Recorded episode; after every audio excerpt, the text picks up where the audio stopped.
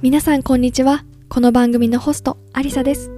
この番組は自分らしく生きたいと思う女性を応援するためにマインドセットや自己理解を通して日々の生活を少しずつ変えていく。そして理想の自分に近づいていくためのヒントを私の経験と一緒にお送りしていきます。なりたい自分をイメージして今一緒に踏み出しましょう。それでは始まります。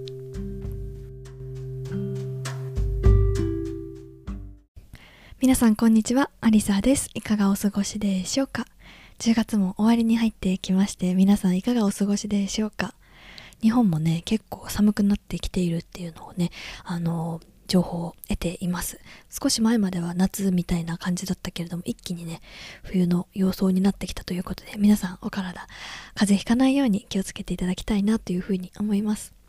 イギリスの方ではですねもう結構前からあの寒くなってきておりましてまあだんだんあの日がね落ちるのも早くなってきて朝もあの日が昇るのも遅くてすごくあの起きるのが辛くなってきました。やっぱりね寒くて暗くてってなかなか起きるの辛いですよね。もうねあの完全に冬がそこまで来てるなっていうのを感じています。ただ同時にこうクリスマスもね近づいてきているのでこう街はね結構ハロウィンよりもなんか一歩先に進んでもうクリスマスモードに全開かなっていう風になってきています。あの街並みのねあの何て言うんでしたっけ？イルミネーションか。イルミネーションもあのたくさん街中についてき始めましてもうデパートはワンフロアクリスマス商品もうツリーとかこうツリーにつけるオーナメントとかを販売してるお店も増えてきました。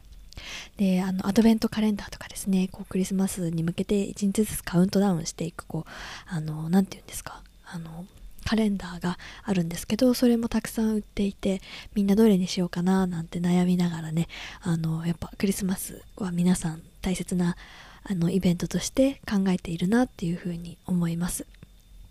そしてみんなクリスマスはどんなとこあの、ま、国に帰る方も多いですしどういうふうに過ごそうかなっていうのをみんなねワクワクしながらもうね12月のあの計画を一生懸命立てているっていうようなそんな時期になってきました。日本はね、まあ、ハロウィンやってから、まあ、少しずつ秋のね食べ物を食べて冬に向けてっていう感じかなというふうに思います。今少しこうあのクリスマスのこととかね食べ物のこととかお話ししたんですけど今日はねちょっとあの本編に入る前にプチイギリス生活編ということでちょっと食生活についてお話ししたいなっていうふうに思っています。前回はあの仕事編とあとは部屋探し編といい食10衣食住。着るもの話してないですね、まあ、着るものはそんなに変わらないんでいいかなと思うんですけど、まあ、食っていうところについてお話ししたいなというふうに思います。なんでそれをお話ししたいかというとですねやっぱり私がイギリスに行くよっていうふうな話をすると大体返ってくる言葉があのいいねっていうのとでもご飯がねちょっとねっていうこうあのちょっとねネガティブなあの印象を持っている方が多いのかなっていう風なイメージを持っています。これをね聞いてくださっている方の中にももしかしたらねイギリスに来たことがない方はどんなこう食べ物があるのかっていうのがあんまりイメージ湧かないなっていう人が多いんじゃないかなっていうふうに思います。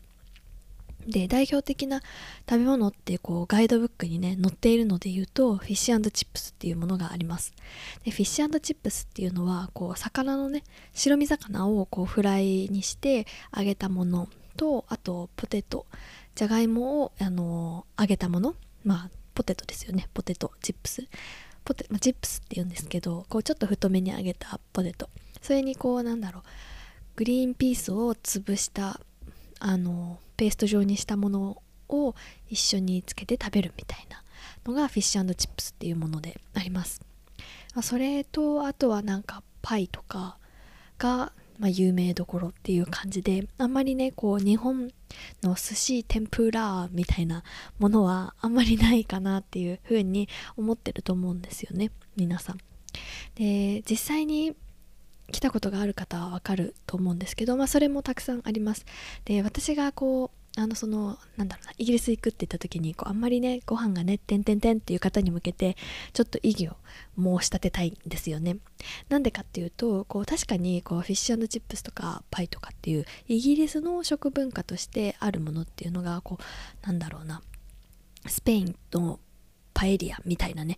感じに日本人の舌に合うような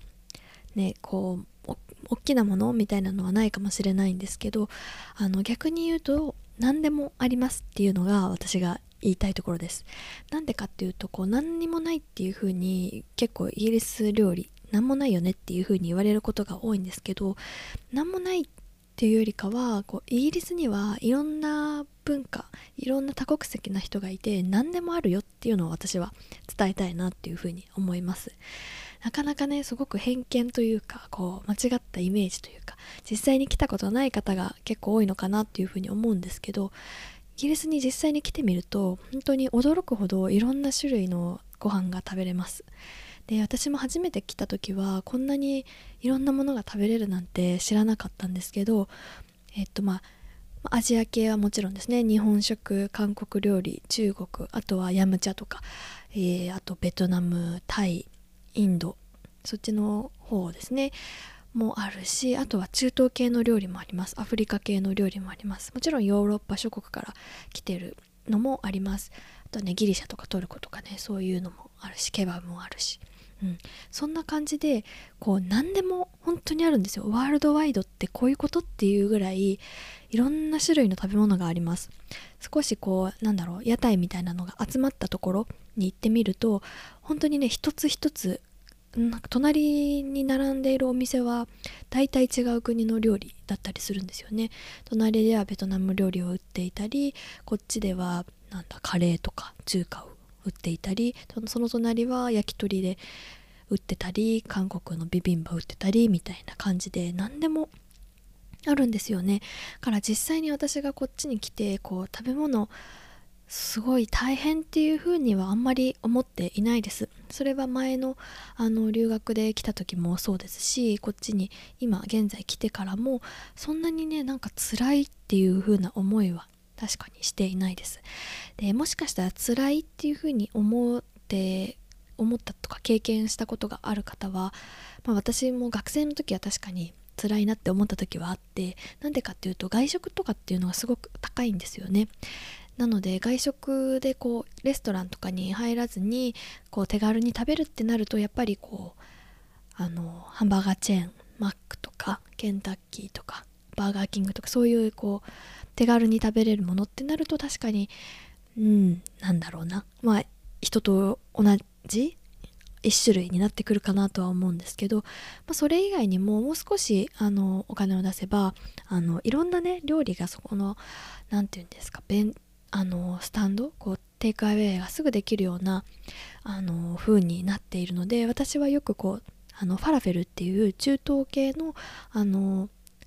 ものを食べます。でファラフェルは何かっていうとこうひよこ豆をペースト状にしたものにハーブとかを入れてそれをコロッケみたいに揚げたものがファラフェルって言ってそれと一緒にサラダを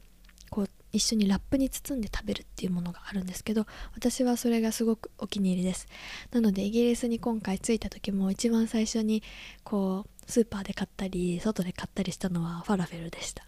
もちろんねイギリスの元々の料理ではないんですけどいろんな国から来た人がねやっぱり中東から来た人もいるのでそういう料理をやっていてやっぱりね本格的ですごく美味しいんですよね。なので私はその食生活に関してこうあんまり何にもないんでしょっていう方たちには声にを大にして何でもあるよっていうのをあの言いたいなっていうふうに思います。このねポッドキャストを聞いてくださってる方の中にもまだイギリスにね来たことがない方はあそうなんだってちょっとね興味が湧いてもらえたら嬉しいなというふうに思います。やっぱりこれもイギリスっていうこの国柄いろんな国からいろんな人が来ていてそこで生活をしているということでそこのねあの本国の味を実際に再現している。だから本格的ですごく美味しいんですよね。特にインドのカレーだとか。もうすごくあの日本でもやっぱりインドとかあのパキスタンの方がやられてるインド料理屋あのインドじゃないそのカレー料理屋さんってすごく美味しいと思うんですよね。それがこういろんな国から来てる大きい町がイギリスロンドンって感じかなっていうふうに思います。なのでねイギリスにぜひ遊びに来ていろんなね国をのご飯をね食べることを楽しみにしてもらってもいいのかななんていうふうに思っています。それがプチイギリス生活編の食生活についてでした。そして実際にここから本編に入りたいなというふうに思います。で今日お話ししようと思っている思っていることは、まあ、完璧はいらないよっていうのを何度も職場で言われたっていう話です。これがねすごく私にこう響いたというか私のこと昔から知ってるかなって思ったぐらいやっぱり日本で生まれて働いて育ってきた考え方とやっぱりこちらで働いてる人との考え方っていうのが結構違うなっていうのを思ってそれについてお話ししたいなっていうふうに思います。でこれに気づいたというか言われたきっかけがこう実際に私が職場に入って今もうすぐで1ヶ月ぐらいになるんですけどなんとか一生懸命頑張っております。でそこであの最初に入ってやっぱり最初は何もわからないんでこう仕事のね内容を教えてもらったりした時に言われた言葉が、まあ、完璧はいらないよと。正確にやってほしいけれども完璧はいらないっていう風に本当に最初の1週間毎日毎日のように言われました。でなんかこうそれを言われると私すごくドキッとして、まあ、やっぱりちょっと前の私は完璧主義でこうこうじゃなきゃいけないああじゃなきゃいけない間違えたらダメミスしないように何度も何度も確認してっていうような考え方性格だったのでこう完璧はいらないよって言われた時にすごくドキッとしたんですよね。であのその教えてもらった時に完璧はいらないけど正確にやってもらえたらいいよっていう風に言われた。言葉に付け加えて言われたのがこうね完璧にやろうとするともうどんどんどんどん時間が経っちゃうけど、まあ、正確にねやってこう間違えても後から直せばいいしこうできるだけこう正確にやるけれども完璧は目指さなくていいっていうのをもうバッサリもう初日から言われました。これがね私の結構ね衝撃でした。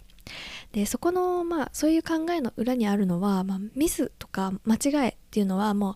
みんな誰でもやるものっていうのをみんな前提として考えてるんですよね。ミスしたり間違えたりこうねあの注意不足だったりするのはもうどうしても起こりうると。それは前提ってそこに考え方の大きな違いを感じました。でもちろんこう責任っていうのは伴いますよね。やっぱり仕事している上ではできるだけあのいい加減なね仕事はできないしミスもない方がいいに越したことはないんだけれどもミスとか間違いを恐れてもう何もしないっていうのはそれは良くないよねっていう考え方かなっていうふうに思います。で私がこう日本で働いた時のその会社っていうのは結構、まあ、完璧主義に近かったかなっていうふうに思っています。何度も何度も間違えないように何度も何度もチェックみたいな。ダブルチェックトリプルチェックみたいな感じをあのすごく求められていて、まあ、ほんのちょっとでも違うだけで結構大ごとになるっていうような感じですごくミスをすることに対して私も恐怖を覚えたしできるだけまあ起こさないようになんとかチェックするっていうのをが日課だったかなっていうふうに思います。でもちろんミスしないことによるメリットもたくさんあるんですけどやっぱり何度も何度も完璧を目指すことによって時間とかっていうものがね結構使ってしまう。それについて私も課題があるなっていうふうに考えていました。それがこっちに来てこう、まあ、ミスとか間違いは、まあ、人だ人だから、まあ、起こす前提だっていう風に考えられているっていうので少しねなんかこう肩の荷が下りたというか間違えちゃうよね。そりゃ人間だもんみたいな。そんなこうちょっとねこう肩の力を抜いてできるだけ正確にやろうねっていう風なこう環境にいられることに関してすごくあのありがたいなっていう風に思います。でこんな風なねあの最初に言葉を最初にかけてもらってこう完璧はいらないよとただ正確にやってほしいだけだからっていう風に言われたの時にこう本当にね自分の中で完璧っていう言葉が深くねこう根付いているなっていうのを感じました。でこうそもそもこう皆さん完璧っていう言葉をたまにねこう使っているかなっていうふうに思うんですけど完璧ってどんな意味だか知ってますか？どんな風な意味だと捉えてますか？結構ねこう私のポッドキャストをね聞いてくださってる方はこう自分もね完璧主義なところがあったなとかってもうすでに気づいている方だったりもしかしたら自分もそういうところがあるかなって今ね気づき始めた人だったりいろんな方がいらっしゃると思うんですけど結構私はこの完璧主義っていう言葉あの完璧主義だなって自分が気づいてから完璧っていう完璧主義にならないようにやろうっていうのを決めました。完璧をにならないように目指すっていうんですかね。そういうの頑張りすぎないことをやるっていうことを決めてました。で完璧っていう言葉をね私もあの一回調べてみようと思って今回調べたんですよね。で完璧っていう言葉の定義としては一つも欠点がなく完全なこと。もう一回言いますよ。一つも欠点がなく完全なこと。この前半の一つも欠点がなくっていう時点でこれって結構人間として難しくないですか？一つも欠点がない人なんていないですよね。絶対何か間違えちゃうしミスすることだってあるし欠点ない人なんてこの世にいないのかなっていうふうに私は思うんですよね。なので完璧っていう言葉と、まあ、人間はこう相入れない関係なのかななんて思いました。で完璧っていう言葉を使う時に皆さんどういう意味で使ってるかをちょっと考えてみてほしいなっていうふうに思います。で私がこう思うのはこう完璧にやるっていうのはこうミスしないことだったりだとかあとは準備が万端になってることとかそういうことをイメージして使っていることが多いのかなっていうふうに思います。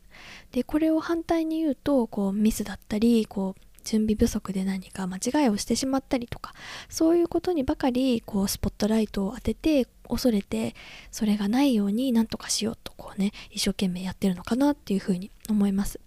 でもどうしても完璧っていうのはやっぱり一つも欠点なく完全なことなんで一つも欠点がないっていうのはなかなかねパソコンとかねこう AI とかじゃない限りやっぱり難しいと思うんですよね。なのでこう私が思うのは完璧はいらない正確にやってほしいっていう言葉の通りできるだけね正確に正しくやるっていうことを目指す。だけれども